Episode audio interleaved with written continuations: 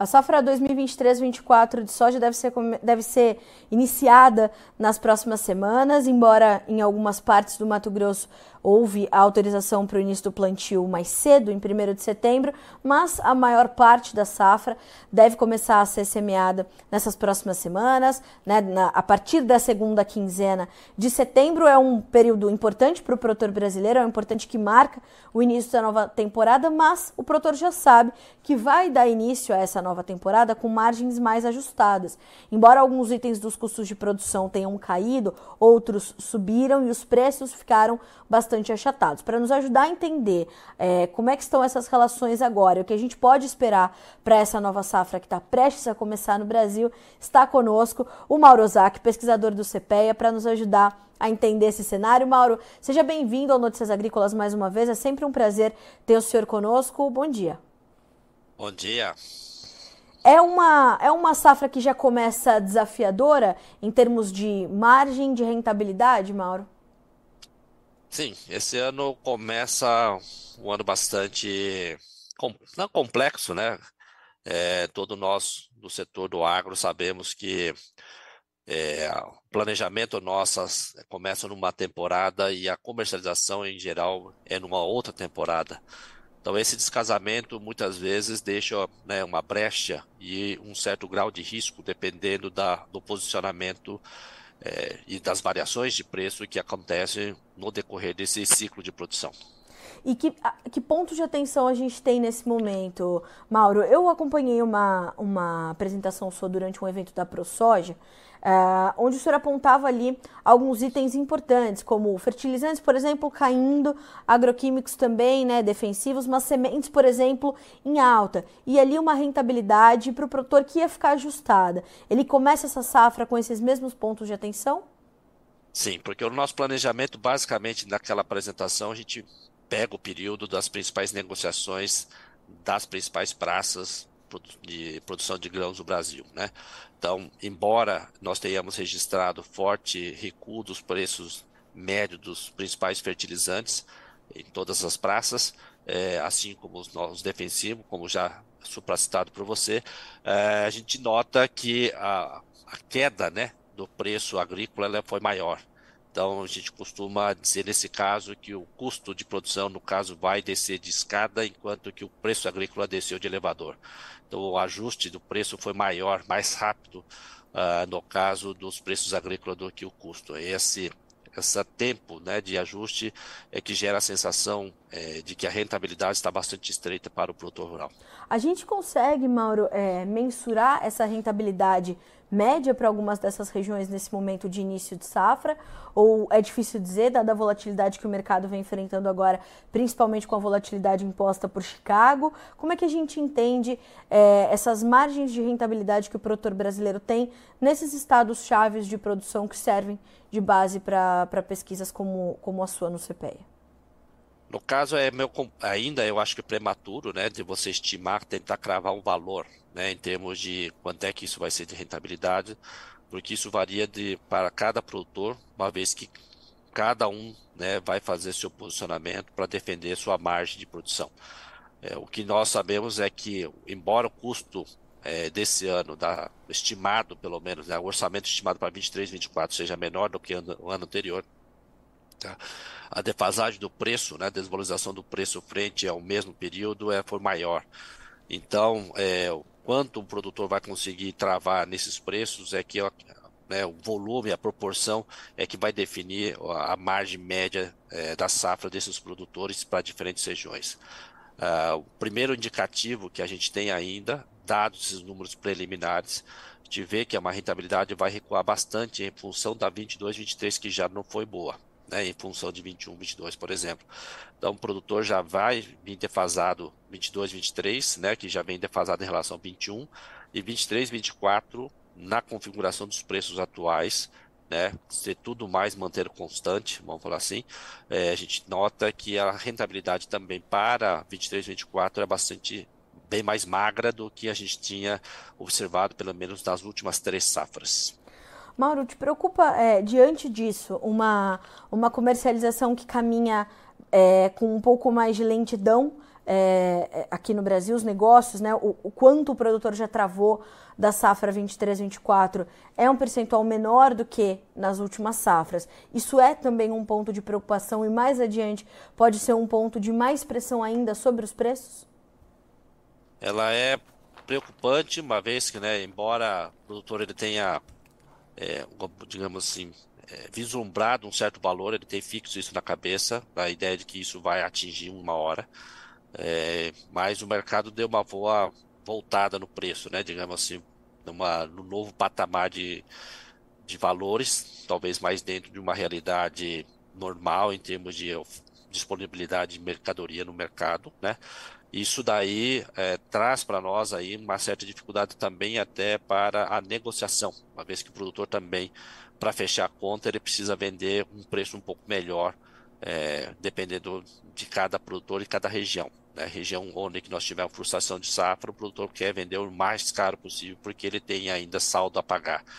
Ah, o produtor mais capitalizado ele vai deixar né, como bem de capital né, na reserva, no estoque e tentando apostar numa melhora de preço para conseguir aí obter maiores lucros no caso, né?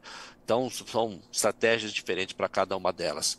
É óbvio que se você possivelmente né, conseguindo é, guardar esse, essa safra, esses índices diretamente criam um cenário é, um pouco incerto para a segunda safra, né? Quando nós temos aí uma certa escassez, né? Um problema crônico que nós temos com relação à armazenagem, o que dificulta no caso, ou pelo menos deixa exposto ao produtor, em que maior quantidade de é, estoques né, disponível ainda na mão do produtor, ela meio que acaba pressionando também a cotação da cultura sucessiva, que no caso seria milho, no caso nosso sistema mais comum, dando espaço, né, pressionando as duas cotações em que o comprador vai acabar esperando o produtor qual é o produto que ele vai disponibilizar no mercado, soja ou milho, e acaba meio que pressionando essas duas principais é, cotações dessas duas commodities que o produtor acaba colocando no sistema típico aí da, de grãos.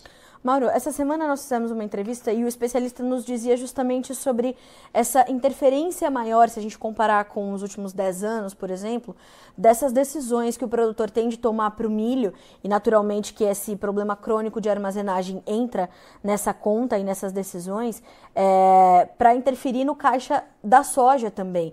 Hoje são, né, nesse sistema mais comum, como o senhor colocou, a gente tem uma uma interdependência muito forte das duas culturas, das estratégias de comercialização, das estratégias de produção, é, muito, mais, é, é, muito mais clara e evidente para o produtor brasileiro que opta por esse sistema, não? Sim. É que nós tivemos uma expansão muito grande das áreas é, cultivadas pela soja, né? Então, a cultura que sucede à soja, nós tivemos uma participação maior do milho em diferentes regiões brasileiras é, dada a, os preços que foram oferidos nos últimos anos, né? Então acabava motivando o produtor a expandir, é, intensificar o uso do solo, né, da sua lavoura, da sua fazenda e colocando aí equipamentos maiores, né, encurtando o ciclo de algumas da cultura da soja, por exemplo, para que o sistema acabasse encaixando com a possibilidade de ter maior área de milho nesse caso. Então, a, tanto as culturas de soja como milho acaba, acabaram meio que correlacionando, porque a mesma área agrícola sendo utilizada pelas essas duas culturas e a proporção de milho, no caso, aumentando safra a safra. Então, isso cada vez mais deixa né, os dois, as duas commodities, já existe uma certa correlação, no nosso caso, no mercado interno, só que ela se intensificou nesses últimos anos em função dos preços agrícolas extremamente atrativos para as duas culturas. E, e, como é que isso vai impactar, o senhor imagina, nas decisões para a segunda safra de milho 2024? O que a gente ouve também é que as compras de, de, de, fertilizantes estão um pouco atrasadas, mercado ainda um pouco em aberto, e essa dificuldade do, do produtor de entender é, também quais são as suas janelas de oportunidade, não só de comprar os seus insumos, mas também de comercializar o seu grão. Como é que o senhor está entendendo que essa, esse início de safra de soja, é, como ele interfere nas decisões da próxima safra de milho, se a gente pensar na segunda safra 2024. Só para a gente ter uma noção do que aconteceu 22, 23 com relação ao milho verão, tá? que é a primeira safra nossa, embora não seja a maior safra, mas é importante frisar regiões de alta tecnologia, com alta performance, chegando a 190, 200 sacas de soja, não conseguiu pagar custo variável no passado, custo operacional efetivo. Quer dizer, mesmo o cara tendo espetacular, uma produtividade espetacular, não fechou a conta. Tá? Então, tendo isso como base, o produtor que vê que sua rentabilidade vem exaurindo, né, em função dos preços baixos e o custo elevado, ele vai repensar uma, né, em parte deles vão começar a repensar se vale a pena colocar no sistema como uma uhum. aposta, vamos falar assim, no caso de milho verão no sistema produtivo. Então tende aí, no caso do produtor, modificar né, a sua proporção diária, talvez reduzindo milho verão em função que a conta não fecha na, no nível de preço de hoje e com o custo que nós estamos trabalhando. Provavelmente no caso de verão nós tenhamos uma possibilidade forte, né, uma tendência de retração. Milho segunda safra também não é muito diferente. Poucas regiões conseguiram pagar custo ano passado. Tá? Então, é, safra 22-23 foi um, uma, falar assim, um solavanco forte para quem estava acostumado a zerar, pelo menos pagar o custo operacional efetivo. E no ano passado, né, nessa safra 22-23, que finalizando agora, é, poucos conseguiram realmente ter saldos positivos né, suficiente aí para pagar a, o investimento que ele tem na fazenda, depreciação. Isso deixa um pouco preocupado a atividade. Então deixa, no caso, bastante lento mesmo a negociação para 24. Né? E com os níveis de preço que nós estamos observando hoje, também o produtor vai ter mais cautela, é, embora não acredito grandes reduções de área, sim, significativamente no curto prazo, a não ser que nós tenhamos aí uma forte retração, coisa nesse sentido, que realmente desmotive o produtor. Ele tem um uma estrutura operacional dentro da fazenda dele, ele vai ver em que maneira ele vai gerenciar as melhores áreas, em que ele vai colocar as melhores tecnologias, reduzir os fatores de produção para tentar fazer fechar a conta. E é, era essa justamente a minha próxima pergunta. O senhor acha que a gente vai encontrar é, nessa safra que se inicia para soja e provavelmente na segunda safra de milho do ano que vem, áreas onde o produtor não vai conseguir é, cobrir os seus custos de produção e reforço essa pergunta para soja é, nesse momento de acordo como, como as coisas estão começando a acontecer? Esse ano, eu acredito que sim. O uhum. produtor, ele, é, ao contrário do, ano passado, o produtor apostava mais porque o preço estava interessante, então a tecnologia, o investimento era melhor. Né? Ele digamos assim, ele olhava aquele preço, ele falava, não, o preço está interessante, a gente consegue fechar a conta, é, então o cara, o produtor acabava meio que no planejamento dele caprichando um pouco mais a lavoura em termos de produtos a ser utilizados. Para ano que vem ele não vai deixar de ter o capricho, só que o capricho agora vai ser é, produtos diferentes, né? vai ter, vai racionalizar para fazer a conta fechar. Né, porque ele vai ver áreas marginais que são de maior risco, possivelmente essas áreas serão deixadas de lado vão trabalhar só com as áreas de melhor é, índice de produtividade, tendo aqueles que vão proporcionar maior retorno e que vão requer menor investimento em termos de uso de fatores de produção, principalmente os químicos, né, que realmente vai traduzir para ele em retorno. Então, cada produtor vai conseguir usar as diferentes ferramentas tecnológicas que tem disponível e colocar dentro disso daí alguma né, uma combinação aí daquilo que vai oferir maior retorno para defender sua margem e defender seu patrimônio. Bom, Mauro, se a gente puder dar um, uma orientação, um, porque eu imagino que os produtores já estejam com as suas decisões tomadas a uma altura dessa do campeonato, mas certamente sempre tem alguma decisão ali é, para refinar, né, um ajuste fino na sua, na sua estratégia. É, a gente conseguiria dar alguma orientação para esse produtor que ainda tem um tempinho para iniciar o plantio, para começar a sua nova safra? em termos de, de né, o que, que nós podemos ver? Em termos de custo, né, as variações sempre elas são mais estáveis em relação aos outros anos. A gente vê né, que o custo, em geral, ele é corrigido pela inflação né, um pouquinho mais, então o valor real ele varia muito pouco. É, não tem grandes solavancos em termos de valores. Uhum. Uh, o maior é, solavanco acontece na receita bruta. E aí, receita bruta, nós temos duas variáveis que são é, estão dentro da mão ainda da controle do produtor. Uma é a produtividade, só que ela tem um risco climático né, inerente nela. E outro, temos o preço que tem o risco de mercado. Então, esses dois são duas variáveis que o produtor tem que é, trabalhar. Considerando que nós vamos trabalhar com a melhor tecnologia, com, embarcado dentro das sementes e todos que nós temos, nós acreditamos que o produtor vai buscar sua excelência sua produtividade com associado a, vou falar, a, ao clima. E procurar oportunidade de venda, saber o momento certo de conseguir começar a defender seu, sua margem, para não deixar como nos últimos anos, né? Digamos, o produtor fazia, fez essa lição de casa, conseguiu defender essa margem e depois de duas safras, eh, mais ou menos em média, né, a produtora acaba meio que relaxando para essa safra 22, 23, deixando muita área, muita soja em aberto, vamos falar assim, e acabou deixando né, um flanco aí para ser levar alguns alguns socos aí que não precisava ter levado, tá?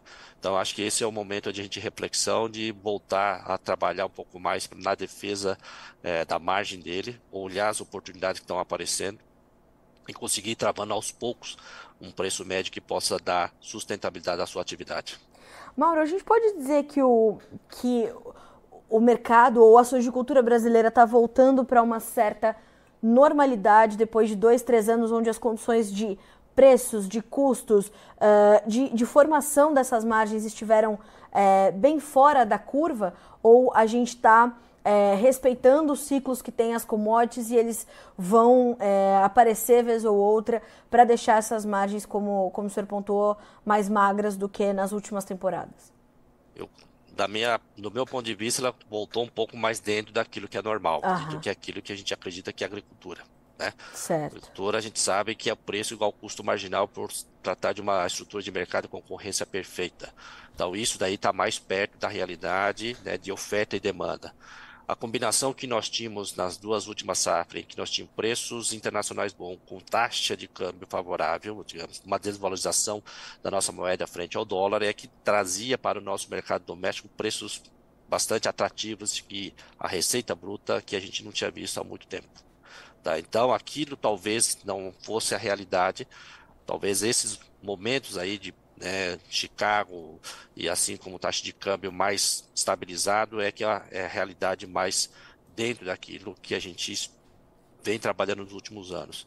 É óbvio que o mercado tem sua própria dinâmica, né, pode ter uma estruturação nova de mercado, mas a gente acredita que esse é a caminhar, esse, essa acomodação, ela vem forte e forte com um descasamento muito grande. Né? Então, a gente já teve experiência parecido isso em 2005, 2006, em que tratamos com um certo custo de produção elevado e de repente os preços agrícolas quando nós fizemos a colheita ela estava descasada e é o ano que a gente fez aí o produtor acabou fazendo algumas manifestações né? por exemplo o grito do Ipiranga por exemplo foi Sim. um exemplo disso e não é historicamente a gente sabe que tem esse tipo de ciclo e 23, 24 não está sendo diferente disso. O senhor imagina que a gente possa ver preços é, ainda mais pressionados, portanto, do que nós estamos vendo agora com, essa, com essas realidades de oferta e demanda chegando também mais efetivamente aos mercados? Creio que ainda é prematuro, né? Digamos assim, dado o que nós temos de informação, sim, hoje, mas é, nós só estamos começando a nossa safra, né? Qualquer intempérie que venha acontecer no principal produtor exportador de soja do mundo, essas cotações podem oscilar positivamente ou negativamente. Então, acho que ainda tem um pouco prematuro a gente tentar é, cravar alguma coisa nesse sentido. Né? Tem muita é, coisa para correr ainda debaixo dessa ponte, vamos falar assim. Né? Então, a gente sabe que tem uma condição climática de, de formação de El para esse ano. Tá? Então, isso pode trazer um pouco de problema para algumas regiões, né, favorável para outras, né? Então, um país continental como o nosso, que tem um calendário de norte a sul bastante diferente, então são desafios e complexidade para cada bioma que nós temos. Bom, Mauro, lhe agradeço demais pela disponibilidade e por essas informações né, tão preciosas para o produtor agora. O senhor cita essa, esse momento de reflexão completamente importante para o produtor agora, para o produtor brasileiro de soja, que é o produtor de milho, que é o produtor de algodão também. Então, ter essas informações todas casadas é muito importante. Obrigada mais uma vez pela, pela tua participação conosco aqui no Notícias Agrícolas. Portas sempre abertas para o senhor e para todo o time do CPEA. Muito obrigada. Eu que agradeço a oportunidade, estamos sempre à disposição. Muito obrigada, um abraço, até a próxima, Mauro. Tchau, tchau. Tchau, tchau. Pois é, senhoras e senhores. Mauro Ozaki, pesquisador do CPE, profundo conhecedor da sojicultura brasileira, da, não só da sojicultura, mas da formação né, é, dessa cultura. Quando a gente pensa, e também milho, enfim, quando a gente pensa em custos de produção, a gente pensa no Mauro, é uma, a maior referência do país, quando a gente pensa nessas é, construções de margem, e o Mauro fala muito sobre isso. Né? Na, no, na primeira parte da fala do Mauro, ele fala sobre como é, é como aumenta o grau de risco, o grau de exposição quando há um descasamento do momento do planejamento e do momento da comercialização. Você vai fazer os seus custos de produção com uma característica de Chicago, de dólar, de prêmios até mesmo, né? E vai entender como é que essas coisas vão caminhando para formar os preços na hora de comercializar. Então, o descasamento desses dois períodos deixa para o produtor um risco maior. É, nós tivemos, de fato, alguns itens dos custos de produção que caíram bastante, caíram de forma significativa, mas o Mauro também é taxativo em dizer que a queda no preço agrícola ela foi maior e mais rápida. Por isso, esse achatamento nas margens, essa possibilidade de nós não termos o fechamento, a cobertura dos custos de produção em algumas regiões nessa safra que está se iniciando. Então, há pontos de atenção, há momentos de reflexão e o Mauro também é bastante é, enfático ao dizer que é, é preciso que o produtor saiba identificar as oportunidades de venda para Uh, entender as oportunidades de defender a sua margem. É margem de resultado e não é margem de preço. Eu tenho falado muito sobre isso aqui no Notícias Agrícolas com os especialistas com quem eu tenho conversado. E aí as atenções vão ser redobradas também para a safrinha de milho 2024, né? Com essa, com essa, essa capitalização comprometida do produtor nessa safra 2023-24, que teve margens excepcionalmente boas nas últimas temporadas. E Mauro também é, dizendo que nós estamos voltando para uma normalidade dentro do atual quadro de oferta e demanda que temos. Então, pontuar todas essas situações é bastante importante E você que está começando a sua nova safra, tenha esse alinhamento, vá aprimorando e refinando o seu planejamento é, comercial, naturalmente, né, ao, a, com o, o, desenvolver, o desenrolar do mercado ao passo em que se desenrola a sua safra também. Então é ter tudo na ponta do lápis, tá certo? Senhoras e senhores, a gente fica por aqui com esse boletim, mas as informações continuam sempre chegando para você aqui no Notícias Agrícolas para que você seja sempre o produtor rural mais bem informado do Brasil.